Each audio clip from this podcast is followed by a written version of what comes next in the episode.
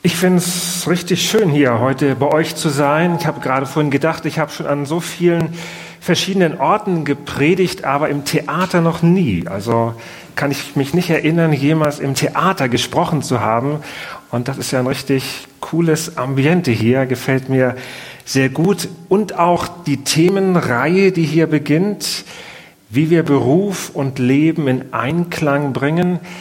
Das ist ein spannendes, das ist ein richtig äh, aktuelles Thema und ich finde es sehr schön, dass ich diese Reihe hier eröffnen kann. Hochaktuell durch den technologischen Fortschritt ist unsere Welt ja nicht nur sehr viel kleiner geworden, man ist ganz schnell überall und nicht nur sehr viel komplexer geworden, unsere Welt ist auch sehr viel schneller geworden. Wir leben heute sehr viel schneller als noch unsere Eltern und vor allen Dingen unsere Großeltern. Unsere Kinder, die werden sicherlich noch schneller leben. Wir sind ständig überall erreichbar, immer online und wir versuchen immer mehr Dinge möglichst gleichzeitig in immer, immer kürzerer Zeit zu schaffen. Der Alltag ist in der Regel durchgetaktet, sogar, bei den Kindern. Da ist ja der Terminkalender schon unglaublich voll. Ganztagsschule und dann Sport oder Musikunterricht und Verein und was die alles so haben. Wir merken das auch in der Gemeinde. Man kann gar nicht mehr unter der Woche irgendein Kinderprogramm anbieten. Früher ging das und die kamen und fanden das toll. Heute haben die so einen vollen Kalender, da ist gar keine Lücke mehr drin. Und vielleicht empfindest du ja auch so diesen Druck und hast das Gefühl, du bist ständig am Jonglieren und versuchst dauernd all die Bälle gleichzeitig in der Luft zu halten. Die berufliche Anforderung, die in der Regel nicht weniger, sondern eher mehr wird den Haushalt, äh, vielleicht die Termine der Kinder, die Beziehungen zu den Freunden, den Sport, das ehrenamtliche Engagement, alle Bälle irgendwie in der Luft zu halten. Und dann leben wir auch in unserem Alltag sehr häufig nach dem olympischen Motto schneller, höher, weiter, Dabei ist unser Alltag ja gar keine Olympiade. Da geht es nicht darum, ständig irgendwie neue Spitzenleistungen zu erreichen. Bei einer Olympiade oder wenn, wenn Sportler einen, einen Wettkampf machen, dann ist das okay. Wenn die ständig versuchen, noch schneller, noch höher, noch weiter zu kommen, aber nicht bei uns in unserem Alltag.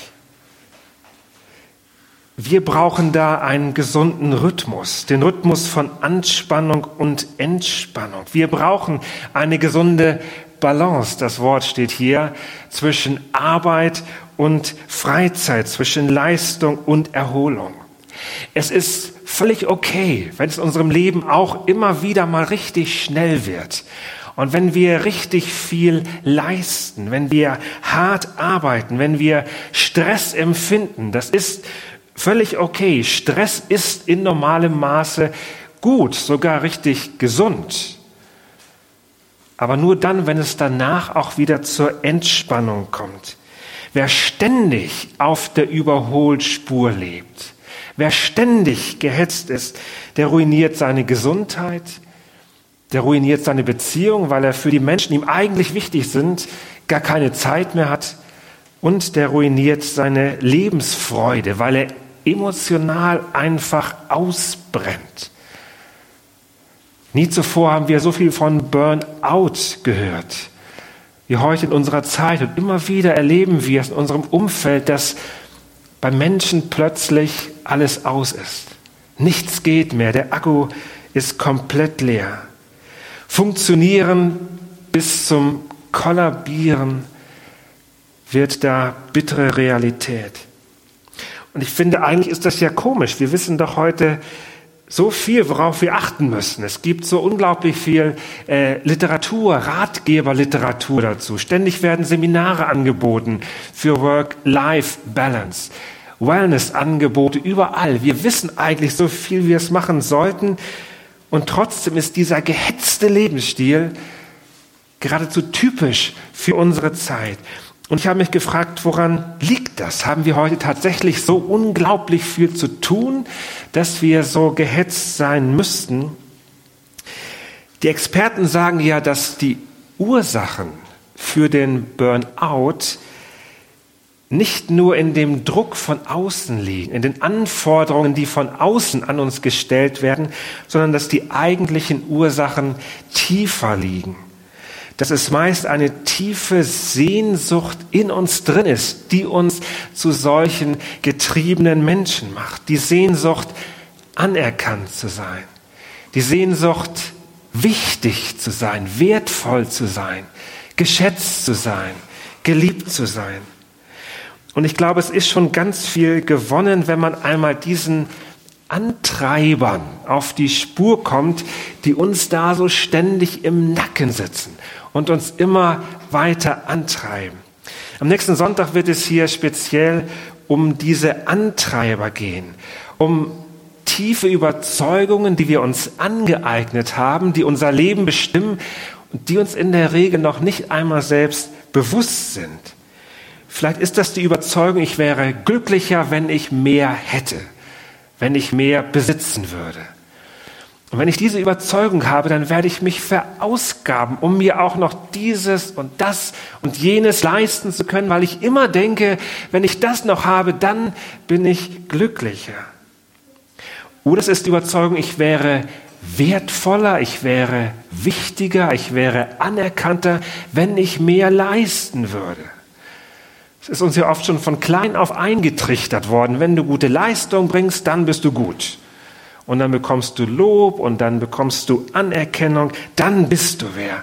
Und dann setzt sich das fest und irgendwann meine ich tatsächlich, wenn ich etwas leiste oder nur wenn ich etwas leiste, dann bin ich auch etwas wert. Dann meine ich, mein Wert hängt von meiner Leistung ab.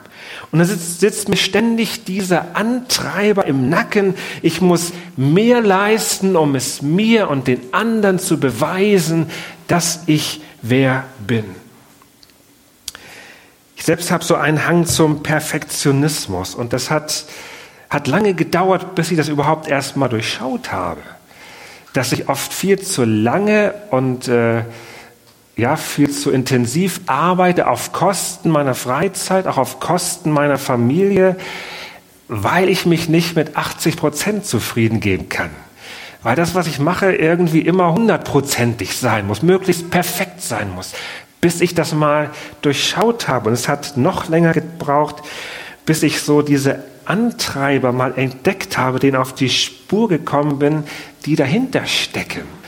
Warum habe ich denn immer dieses Bedürfnis, die Dinge möglichst perfekt zu machen? Und zu merken, was dafür ja, für eine Sehnsucht nach Anerkennung, nach Wertschätzung und so weiter dahinter steckt. Und so gibt es noch viele andere Antreiber, ist auch bei jedem anders. Dinge, die uns ständig nach vorne peitschen. Und ich bin tatsächlich davon überzeugt, dass es neben all den Anforderungen des Alltags, die ja da sind, dass es vor allem eine tiefe Sehnsucht in uns ist, die hinter diesem gehetzten Leben steckt. Die Sehnsucht nach Anerkennung von anderen geschätzt und anerkannt zu werden. Die Sehnsucht nach Liebe von anderen Menschen gemocht und geliebt zu werden. Dass die mich mögen, dass die mich toll finden. Die Sehnsucht nach Glück, einfach zufrieden, einfach, ja, einfach glücklich sein zu können. All diese Sehnsüchte, die treiben uns an, dass wir laufen und rennen und tun und machen und suchen. Und doch kommen wir uns aber oft vor wie in einem Hamsterrad. Wir laufen und laufen und laufen und laufen und kommen dabei überhaupt nicht vorwärts. Diese Sehnsucht, die wir in uns haben, die wird nicht gestillt dabei. Der Hunger der Seele, der ist immer noch da. Ich strenge mich an und laufe und tue und bin gehetzt und diese Sehnsucht ist immer noch da. Was hilft denn da? Es gibt ja heute so viele gute Bücher, habe ich schon gesagt, zu dem Thema, äh, mit ganz vielen wertvollen Tipps, wie wir unser Leben entschleunigen können, wie wir die verschiedenen Lebensbereiche in eine gesunde Balance bringen können. Und ich habe so manche dieser Bücher gelesen und ich habe viel daraus gelernt. Da sind viele ganz hilfreiche Tipps drin. Aber mir ist klar geworden, diese tiefe Sehnsucht da innen drin, die wird dadurch nicht gestillt. Der Hunger der Seele, der bleibt. Der lässt sich nicht mit dieser Ratgeberliteratur ähm, stillen. Und ich glaube ganz fest, und das ist auch meine Erfahrung, wenn wir wirklich zum inneren Frieden finden wollen, dann müssen wir den fragen, der uns gemacht hat. Ich glaube, dass wirklich keiner so gut weiß, wie wir funktionieren und wie unser Leben funktionieren und gelingen kann wie unser Schöpfer, wie der, der uns gemacht hat. Und wenn wir ihn fragen, dann stellen wir fest, dieser Gott ist nicht einer, der uns hetzt und der uns ständig antreibt. Vielleicht hast du dir das immer so vorgestellt, dass Gott auch einer ist, der immer fordert und lauter Gebote hat und mich noch zusätzlich antreibt, ist falsch. Genau das Gegenteil ist richtig. Im Matthäus-Evangelium in der Bibel wird uns berichtet, wie Jesus, der Sohn Gottes, einmal die Menschen um sich herum beobachtet. Und dann sieht er, wie getrieben und wie gehetzt alle diese Menschen sind welche Sehnsucht sie antreibt, unter welchem Druck diese Leute leben und welche Lasten die alle auf ihren Schultern mit sich herumschleppen, Sorgen, Ängste, Schuldgefühle und dazu auch noch religiöse Lasten, wie sie als fromme Menschen versuchen, all die Gebote möglichst alle genau einzuhalten. Und dann in dieser Welt, in der alle um uns herum fordern und uns unter Druck setzen, da ruft dieser Jesus all diesen Menschen zu. In Matthäus 11, Vers 28 steht das, kommt doch her zu mir, ihr alle, die ihr euch abmüht und schwere Lasten zu tragen habt. Kommt, sagt er, kommt zu mir, ich werde euch Ruhe schenken. Bei mir findet ihr Ruhe für eure Seele. Eigentlich ganz ungewohnte Töne in unserer Welt, wo alle was von uns wollen, wo alle fordern. Kommt zu mir, sagt Jesus, mit allem, was euch stresst, was euch hetzt, was euch belastet. Bei mir kann eure Seele zur Ruhe kommen. Und ich bin davon überzeugt, dass das tatsächlich die Basis für ein gelingendes Leben ist. Wenn wir durch diesen Jesus in Beziehung zu Gott kommen und wenn wir die Erfahrung machen bei diesem Gott, da sind wir, da bin ich bedingungslos geliebt wenn ich einmal begreife, ich bin geliebt, ich bin anerkannt, so wie ich bin, unabhängig von meiner Leistung. Ich bin wertvoll, einfach deshalb, weil Gott mich gewollt hat und weil er mich liebt. Das ist eine Basis, auf der meine Seele tatsächlich zur Ruhe kommt Ruhe finden kann, wo diese innere Sehnsucht gestillt wird. Und das ist die Basis, auf der ich dann auch all den Herausforderungen des Lebens und des Alltags begegnen kann. Jesus spricht dann weiter, der sagt, dass er auch bei all den Herausforderungen, die da sind, dass er da bei uns sein will und diese Dinge mit uns angehen will nicht nur diese tiefe Sehnsucht stillen, sondern auch mit uns dann all die Dinge anpacken, die da auf uns her, ähm, zukommen. Und er drückt das hier mit einem Bild aus. Ich finde ein sehr schönes Bild, das vor allen Dingen den Menschen damals vertraut war. Er sagt zu den Leuten, die da vor ihm stehen, nehmt auf euch mein Joch und lernt von mir. Und dann sagt er, mein Joch ist sanft und meine Last ist leicht. Was so ein Joch ist, das wussten die Leute damals. Äh, mit so einem Joch, da werden zwei Zugtiere, meistens zwei Ochsen, zusammengespannt, um jetzt gemeinsam die Last ziehen zu können, den, den Wagen oder den Pflug oder was immer das ist. Dieses Joch hilft ihnen, die Last gemeinsam zu ziehen. Und das Schöne bei so einem Joch ist, wenn ein Tier stärker ist und das andere schwächer, dann kann man das Joch so einstellen, dass das stärkere Tier mehr zu ziehen hat als das schwache.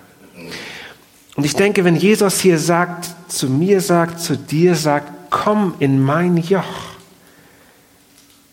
dann sagt er damit, du musst den Karren nicht mehr alleine ziehen sondern ich will ihn mit dir ziehen. Ich will an deiner Seite sein, in einer Lebensgemeinschaft, in einer Jochgemeinschaft mit dir zusammen deinen Weg gehen. Und in dieser Gemeinschaft mit mir, da gibt es sehr wohl herausfordernde Aufgaben. Es gibt viele wichtige Dinge für dich zu tun. Aber hab keine Sorge, ich überfordere dich nicht und ich hetze dich nicht. Und wenn du spürst, meine eigene Kraft, die ist ganz klein, hey, ich bin mit dir in dieser Jochgemeinschaft. Und ich, der Allmächtige, ich kann was ziehen.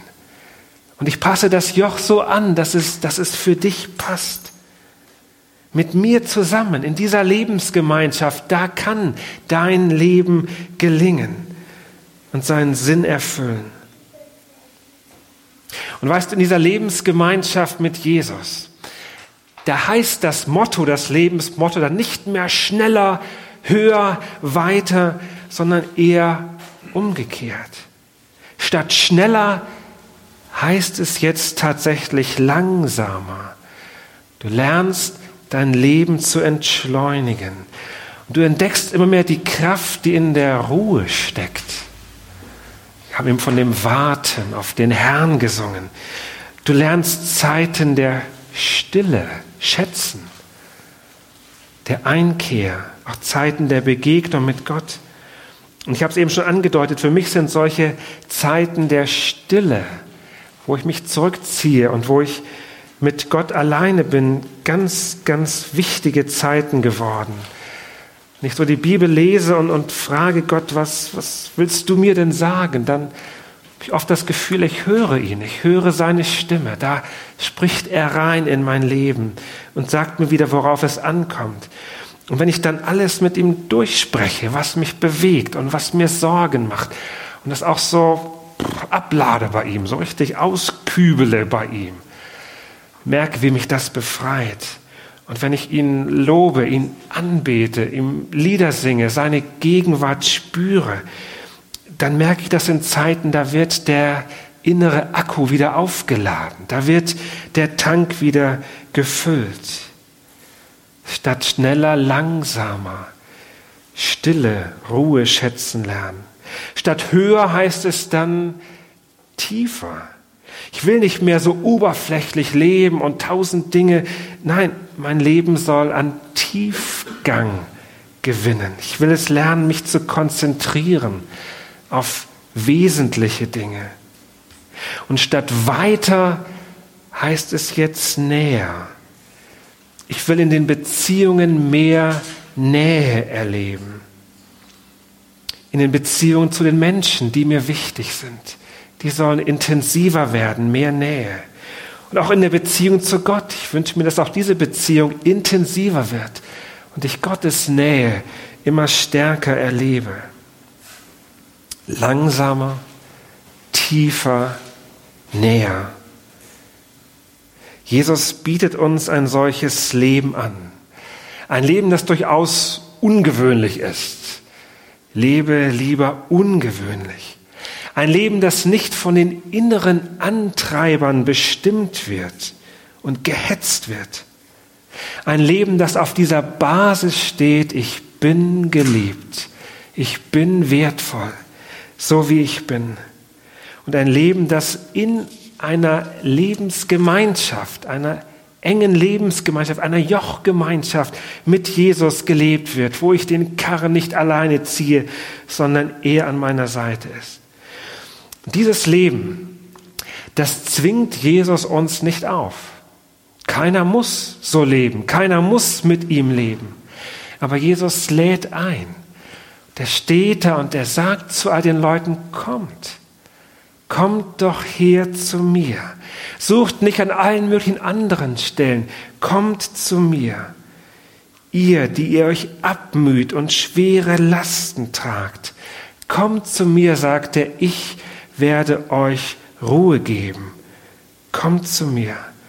Und ich glaube, dass Jesus uns heute genauso sieht, wie er die Menschen damals gesehen hat. weißt du, ich glaube, dass Jesus hier ist. Er, der Auferstandene, jetzt hier, bei uns, hier in diesem Theater. Ich glaube, dass er dich sieht und auch ganz genau weiß, was in dir vorgeht. Und er weiß, welchen Druck du empfindest und welche Lasten du mit dir herumschleppst. Sieht dich mit aller Müdigkeit und Erschöpfung, die vielleicht da ist. Weiß um die Dinge, die dir Druck machen, die anstehende Prüfung oder die beruflichen Herausforderungen, gesundheitliche Probleme, finanzielle Probleme, Sorgen um die Zukunft, vielleicht ungelöste Konflikte mit anderen Menschen. Er sieht das. Er kennt die Verletzungen, die dir wehtun. Er weiß um deine Ängste, um deine Sorgen, um deinen Frust, weiß, wo, wo du von dir selbst enttäuscht bist. Und Jesus ist jetzt hier und er sagt zu dir, komm, komm doch her zu mir mit all dem, was dich belastet. Bei mir findest du Ruhe. Und du kannst zu ihm kommen, jetzt hier in diesem Gottesdienst.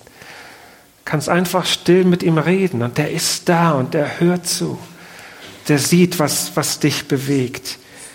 Und du kannst, wenn wir jetzt gleich weiter Lobpreis machen, hier vorne herkommen. Der Heinrich wird da sein und ist bereit, auch mit dir zu beten oder nach dem Gottesdienst kannst gerne mit uns sprechen und beten. Oder vielleicht möchtest du einfach das jetzt folgende Gebet in deinem Herzen still mitbeten. Wir beten. Jesus, danke dafür, dass du jetzt hier bist, hier bei uns im Theater. Und danke, dass du uns auch einlädst zu kommen zu dir zu kommen. Und Jesus, ich komme jetzt zu dir.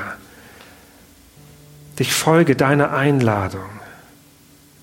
Und ich komme zu dir mit all dem, was mich belastet, mit meinem Druck, mit der ganzen Unruhe in mir, mit diesen inneren Antreibern. Ich komme zu dir, Jesus, mit meinen Sorgen und Ängsten bringe dir meine Zweifel, auch mein Versagen, meine Schuld. Und ich lege diese ganzen Lasten bei dir ab. Ich gebe es dir. Danke, dass du mir das abnimmst. Und danke, dass du mich annimmst, so wie ich bin. Dass du mich liebst. Danke, dass meine Seele bei dir zur Ruhe kommt. Und danke, dass du mit mir in einer Lebensgemeinschaft leben willst. Und Jesus, ich will das auch. Ich will immer besser lernen, mit dir zu leben. Dein Leben zu führen, das von dir bestimmt wird und das dich ehrt. Amen.